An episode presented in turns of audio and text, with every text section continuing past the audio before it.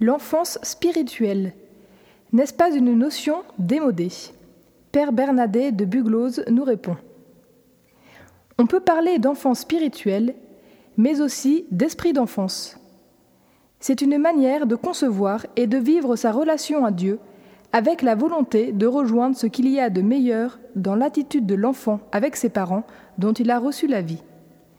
Mais l'enfant n'a pas seulement reçu la vie, il a ensuite été nourri, soigner, aider de toutes sortes de façons pour mieux grandir, se développer, acquérir la capacité de voler de ses propres ailes, prendre ses responsabilités et enfin se débrouiller pour gagner correctement sa vie.